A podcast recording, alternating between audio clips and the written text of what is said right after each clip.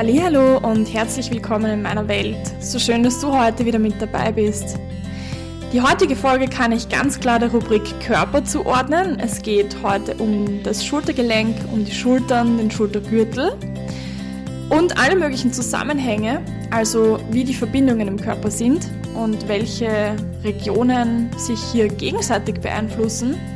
Mein Ziel für die heutige Folge ist, dass du danach deinen Körper ein bisschen besser kennengelernt hast, also weißt, wie das Schultergelenk aufgebaut ist und welche Faktoren hier beeinflussend sind. Außerdem möchte ich gerne, dass du die Zusammenhänge kennst, wieso zum Beispiel chronische Bauchschmerzen das Schultergelenk mit beeinflussen können. Und ganz wichtig, was du in deinem Alltag für dich und für deine Schultergesundheit machen kannst. Ich freue mich, dass du da bist, hab viel Spaß mit dieser Folge und bis gleich. Ja, das Schultergelenk ist ein sehr spannendes, wie ich finde, weil es eben von so vielen Faktoren beeinflusst wird. Die Schulter, die Schultergelenksbeweglichkeit wird ja einerseits auch mit beeinflusst durch die Bewegungen des Arms und der Hand, also auch das Handgelenk und der Ellbogen spielen eine große Rolle.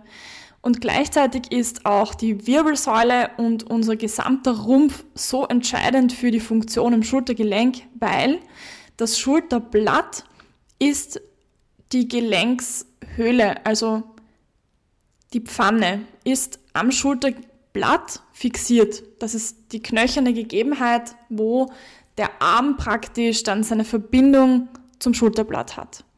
Und das Schulterblatt wiederum das kannst du dir sicher sehr gut vorstellen, ist sehr stark beeinflusst von der Wirbelsäule und von den Rippen.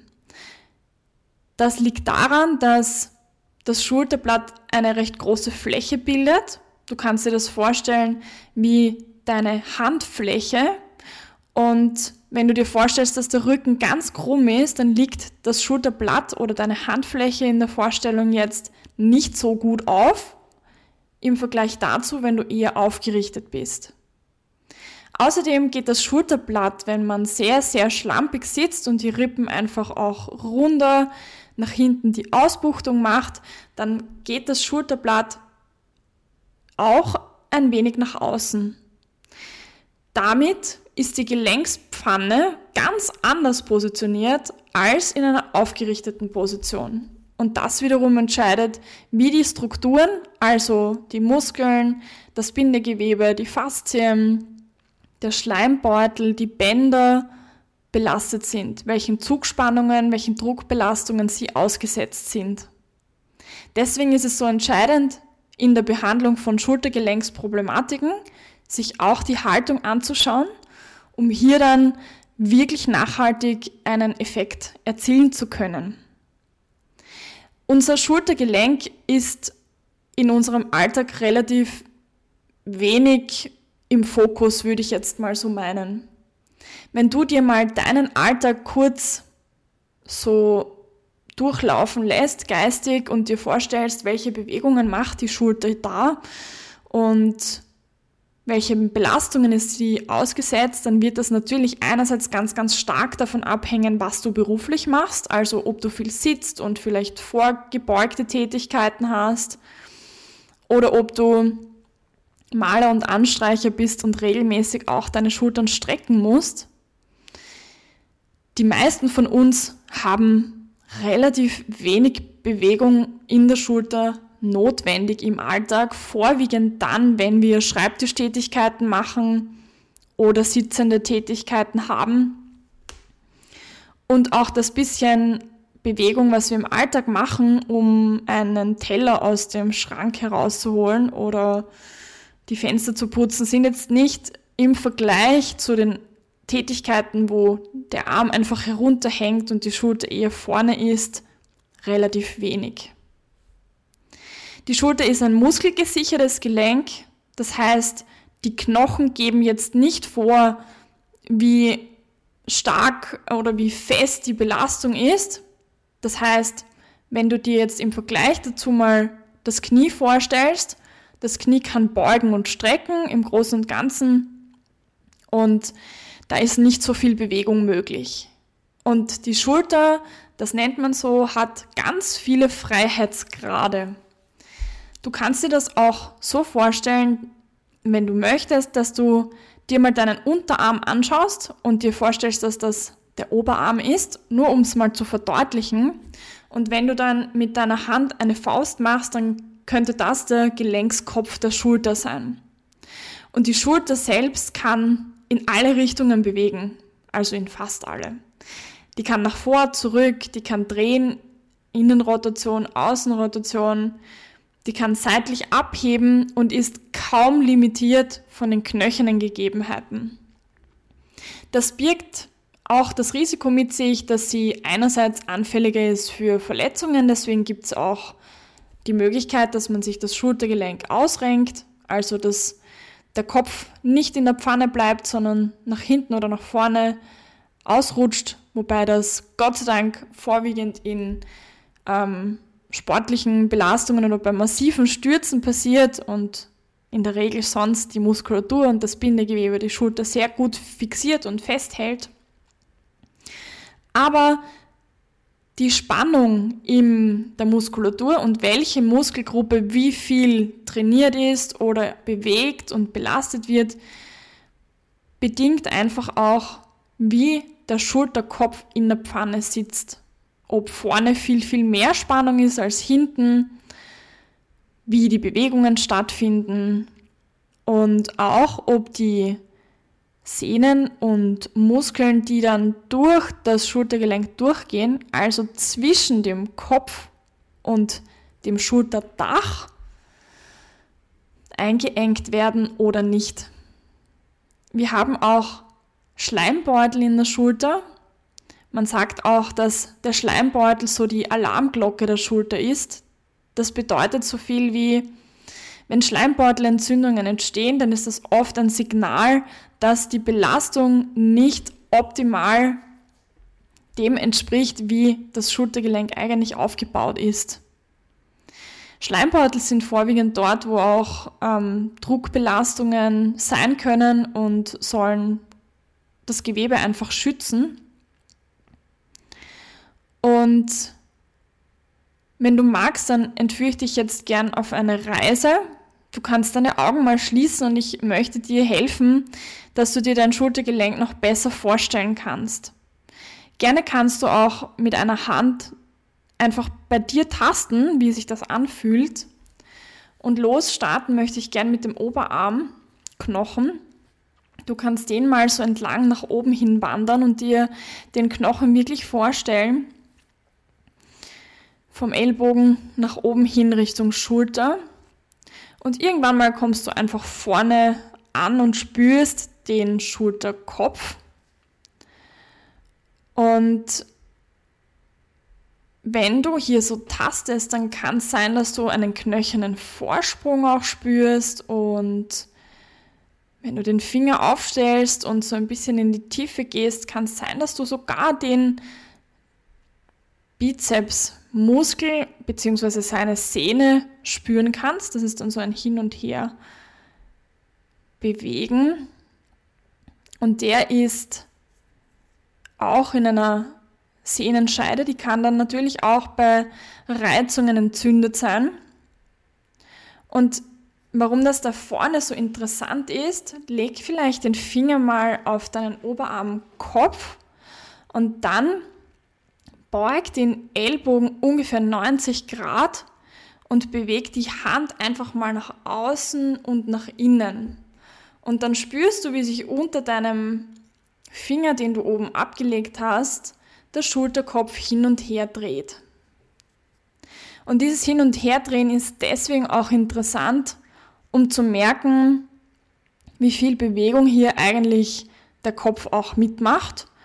Und andererseits wenn du mal zu deinem Schlüsselbein greifst und das Schlüsselbein entlang wanderst, von innen nach außen und ungefähr beim letzten Drittel in die Tiefe gehst, dann spürst du vielleicht noch einen knöchernen Vorsprung.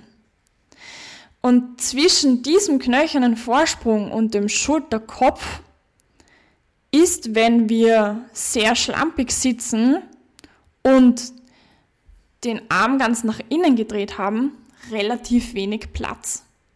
Hier können Engpass-Syndrome entstehen, also wenn man immer so sitzt und trotzdem die Schulter dann nach vorne bewegt oder den Arm nach vorne bewegt, dann kann es durchaus sein, dass dort Reibung entsteht, kleine Entzündungen und deswegen ist es so wichtig und interessant, sich auch die Haltung anzuschauen.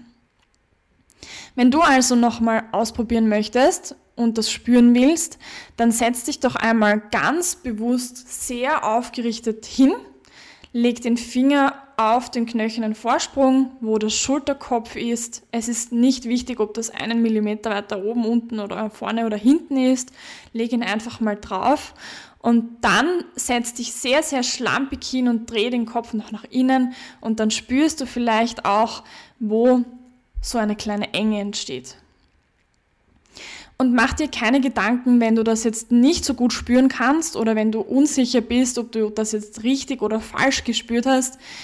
Ich bin sicher, dass du dir auch einfach nur vorstellen kannst, dass wenn du dir eben eine Kugel vorstellst, die sich dreht hin und zurück, nach innen, nach außen, und wenn da vorne so ein knöcherner Vorsprung ist und es sich Richtung knöchernen Vorsprung dreht, dass dort einfach eine Enge entsteht.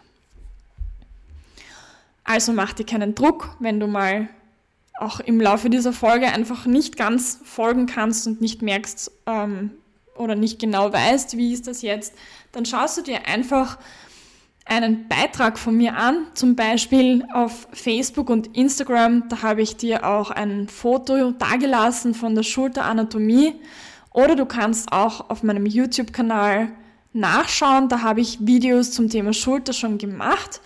Auch Übungen sind hier dabei, die du machen kannst, um deine Schulter zu entlasten. Aber jetzt möchte ich gern mit dir noch bei der Vorstellung des, der Schulter, des Schultergelenks bleiben. Und zwar, wenn du dir den Kopf nochmal in dein inneres Auge holst und dann Daneben, davor ist das Schlüsselbein. Und das Schlüsselbein kommt schon so in Richtung oben vorne von der Schulter. Stellst dir nochmal vor, der Kopf, der Oberarm hängt quasi nach unten. Stellst dir den Schulterkopf vor. Dann das Schlüsselbein, das so bisschen weiter vorne oben vom Kopf gesehen aus positioniert ist. Und das Schlüsselbein selbst hat eine gelenkige Verbindung zu einem weiteren knöchernen Vorsprung zum Schulterdach.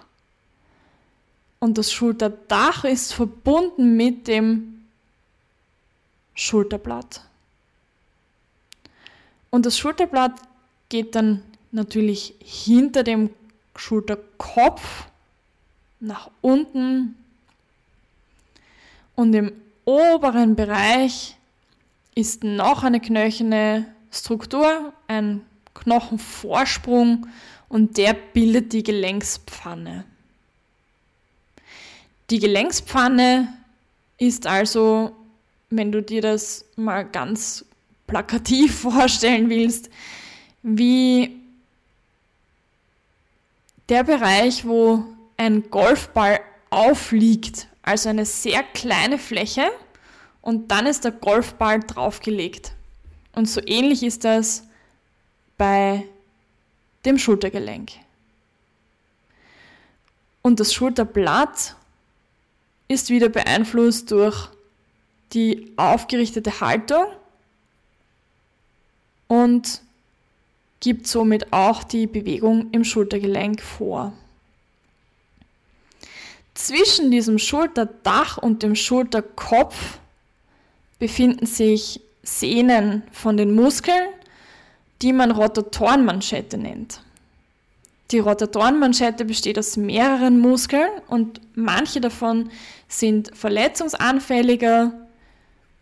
Viele haben Verletzungen im Bereich der Rotatorenmanschette, leichte Einrisse oder sogar Abrisse, ohne dass es Beschwerden machen muss. Man hat hier Studien gemacht und festgestellt, dass so ungefähr ab dem 50. Lebensjahr Verletzungen sein können, die aber nicht immer Beschwerden verursachen müssen. Deswegen, falls du mal Probleme mit deinem Schultergelenk gehabt hast oder hast. Und es wurde ein Röntgen und ein MRT-Bild gemacht oder ein Ultraschall und da steht drinnen, dass der Supraspinatus Einrisse hat oder ab, abgerissen ist, dann mach dir nicht gleich Sorgen, sondern das kann man oft sehr, sehr gut auch konservativ, also nicht operativ lösen, weil die Schultermuskulatur dann einfach auch einspringt und Funktionen für diesen Muskel übernimmt. Auch Kalk in der Schulter ist häufig eine, ein Zufallsbefund, also der Kalk selbst muss nicht Schmerzen verursachen. Im Prinzip kann man sich natürlich auch überlegen oder anschauen, in welchem Bereich ist der Kalk und wozu hat der Körper den vielleicht da auch gebildet oder wie könnte der entstanden sein. Das würde jetzt aber auch viel zu weit führen, wenn ich jetzt auf alle möglichen Schulterproblematiken eingehe. Wichtig ist mir, dass du weißt, hier sind ganz viele muskuläre Verbindungen, Sehnenansätze direkt am Gelenkskopf und auch Bänder und ja, Schleimbeutel, Kapselausstülpungen, die dann zulassen, dass so viel Bewegung möglich ist. Aber die sind natürlich auch sensibel auf Belastungen, auf Bewegungen. Falls du die Augen noch geschlossen hast, dann kannst du die Augen natürlich gerne wieder öffnen und dich einmal ganz besonders aufgerichtet hinsetzen und die Arme nach vorne über den Kopf nach oben hin strecken Richtung Decke. Und dann setz dich gerne mal sehr schlampig hin und probier dasselbe nochmal und du wirst merken, es ist 1000 zu 1. Man kann mit den Armen nach oben einfach nicht so gut bewegen, wenn man sehr schlampig sitzt. Und das ist ganz wichtig für dich zu wissen, denn wenn du einen sitzenden Alltag hast, ist es umso wichtiger, dass du immer wieder auch auf die Aufrichtung der Brustwirbelsäule achtest und damit auch Schulterbeweglichkeit und Bewegung ermöglichst. Und du kannst dir deinen Alltag, deine Bewegungen immer wieder auch vorstellen und draufkommen, wie wenig Überkopftätigkeiten wir eigentlich haben. Und es gibt ja einen Spruch in allen möglichen Bereichen und der heißt Use it or lose it. Und auch hier in der Schulter ist es eine spannende Sache. Also alles, was wir nicht verwenden, wird praktisch eingeschränkt über den Körper oder ist nicht mehr so leicht möglich. Denn wenn wir Bewegungsausmaß nicht ausnutzen, dann kann es auch zu Gewebeeinschränkungen kommen. Deswegen ist es ganz wichtig, dass du zumindest immer wieder im Tagesverlauf versuchst, dich zu strecken, dich aufzurichten, mit den Armen nach vorne hinaufzukommen oder auch die Finger vielleicht mal hinter dem Körper zu verschränken, die Arme ganz durchzustrecken und nach oben zu gehen, um wirklich volles Bewegungsausmaß auszunutzen. Ich möchte dir also drei Tipps für den Alltag geben, drei Übungen, die du immer und überall machen kannst. Und die eine ist, dass jedes Mal, wenn du bei einem Türstock vorbeigehst, du die Arme einfach seitlich neben dem Körper, wie hoch der Arm gehoben ist, ist dabei ganz egal. Du kannst das auch gerne variieren. In den Türstock, in den Türrahmen auffächerst, wie wenn du ein U machen möchtest mit deinen Armen und eine sanfte Dehnung für den vorderen Brustbereich machst und damit auch für den vorderen Bereich des Schultergelenks, der Gelenkskapsel, um hier eine sanfte Dehnung zu machen und Beweglichkeit und Bewegung zu ermöglichen. Bleibe einfach ein paar Sekunden in der Position drinnen und du kannst den Arm, die Handflächen einmal weiter oben ablegen, einmal weiter unten. Schön wäre es, wenn du dir vorstellen kannst, dass die Schultern weit hinten unten bleiben, also dass die Schulterköpfe auch nicht Richtung Ohren wandern und deine Wirbelsäule gut aufrichtest, dann ist das Setting optimal und dann kannst du hier eine Bewegung machen, die im Alltag sonst vielleicht eher selten stattfindet. Das kannst du natürlich auch ohne den Türstock machen. Mit dem Türstock hast du einfach noch eine Unterstützung von außen. Die zweite Übung ist, dass du die Finger verschränkst und die Arme gemeinsam nach vorne oben über den Kopf nach hinten oben versuchst zu strecken. Achte dabei darauf, dass der Kopf in Verlängerung der Wirbelsäule bleibt, denn häufig ist es so, dass unser Kopf dann nach vorne schiebt und das ist nicht nur nicht notwendig, sondern auch für den Übergang deiner Halswirbelsäule zur Brustwirbelsäule eher kontraproduktiv. Deswegen achte darauf, dass du den Kopf auch nach hinten oben in die Länge ziehst und die Arme hinter den Kopf zu bringen versuchst. Das kannst du auch in deinem Schreibtischalltag immer wieder machen. Und die dritte Übung, die ich dir heute mitgebe, ist, dass du die Arme, die Hände hinter dem Körper verschränkst, die Ellbögen gut durchstreckst und dann versuchst mit den Armen, mit den Händen weit nach hinten oben zu kommen. Achte dabei wieder darauf, dass die Schultern wegbleiben von den Ohren und du den Hals, den Nacken lange lässt und du wirst merken, dass es vorne im Bereich der Schultergelenke eine leichte Dehnung bringt, ein leichtes Zuggefühl. Und auch das kannst du in deinem sitzenden Alltag immer wieder machen. Oder beim Kochen oder beim Spazierengehen. Das sind Dinge, die man immer einbauen kann, ohne großen Aufwand. Und zum Abschluss möchte ich dir gerne noch den Zusammenhang zwischen den Bauchorganen und dem Zwerchfell und der Schulter verdeutlichen. Wenn du dir jetzt mal vorstellst, dass ja auch unsere Bauchorgane Verbindungen mit den Gelenken, mit den Wirbelkörpern und allen anderen Geweben im Körper haben und man zum Beispiel bei Bauchschmerzen, bei Blähungen, bei Verstopfung ja eher Dehnungen im Bauch vermeidet, weil das häufig zu Schmerz führt. Also wenn man jetzt Bauchweh hat, dann legt man sich selten äh, in eine möglichst aufgerichtete, gestreckte Position, sondern krümmt sich eher.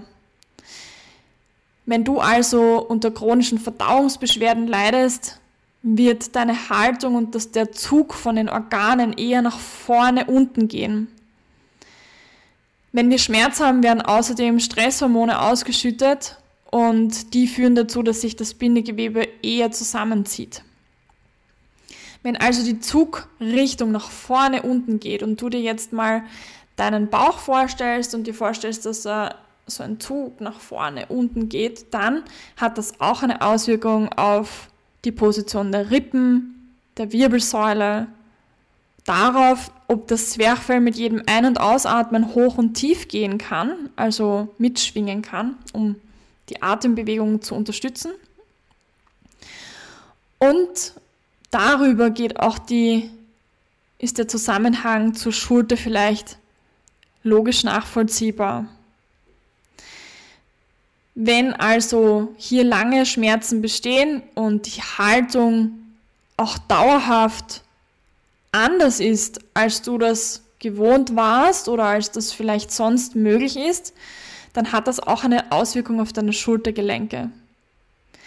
Hier ist es dann gut, wenn du immer wieder versuchst, auch zum Bauch hinzuatmen, damit das Zwerchfell wieder mitbewegt bei der Atembewegung und nicht nur die Atemhilfsmuskulatur im Schultergürtel oben hier übernimmt, die dann auch ganz gerne verspannt und wiederum das Schultergelenk beeinflusst, sondern dass du versuchst, den Bauch immer wieder auszustreichen, zu entspannen, Verdauung in den Griff bekommst, auch das würde jetzt zu weit führen, da jetzt noch ganz viele Tipps zu geben, aber wenn dich das interessiert, dann schreib mir doch einfach.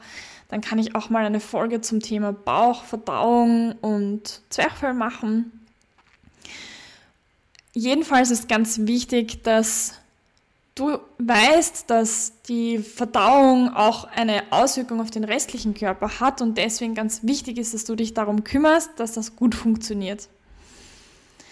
Dass du versuchst auch zu entspannen, wenn du merkst, dass hier Spannung ist, dass du Schmerzen hast und ausstreichen ist immer gut. Massieren gerne im Uhrzeigersinn, das ist eher verdauungsfördernd und durchatmest. Die Atembewegung, die, das Schwingen des Zwerchfells hat auch eine Auswirkung, eben nach oben hin, um den Schultergürtel zu entspannen. Und deswegen ist das ganz hilfreich. Eine kleine Anekdote habe ich jetzt noch für dich. Vielleicht kannst du dir jetzt auch vorstellen, dass Beschwerden im Handgelenk oder im Ellbogen auch mit beeinflusst werden von der Schulter. Denn wenn die Schulter schon sehr stark nach vorne unten gezogen ist und du wenig Bewegungen nach außen oder nach oben hast, dann ist die Schulter und das Schultergelenk schon mal in einer ganz anderen Position und dementsprechend auch die Muskeln, die den Ellbogen bewegen, die das Handgelenk bewegen. Und so können hier auch Reizungen im Bereich des Ellbogens entstehen, weil die Belastung anders stattfindet, als das ursprünglich vom Körper eigentlich vorgesehen ist. Und ja, ich hoffe, du hast viel für dich aus dieser Folge mitnehmen können. Wenn du noch Fragen hast zu dem Schultergelenk oder zu anderen Themen, dann schreib mir doch gerne eine E-Mail unter office.katharinadine.at. Gerne beantworte ich deine Fragen oder mach auch eine neue Podcast-Folge zu einem Thema, das dich interessiert oder ja, wie auch immer wir das dann gestalten. Ich freue mich auf dich, ich freue mich auf deine Fragen und ich hoffe, dass du das gut für dich umsetzen kannst. Ich wünsche dir noch einen schönen Tag alles Liebe und bis ganz bald.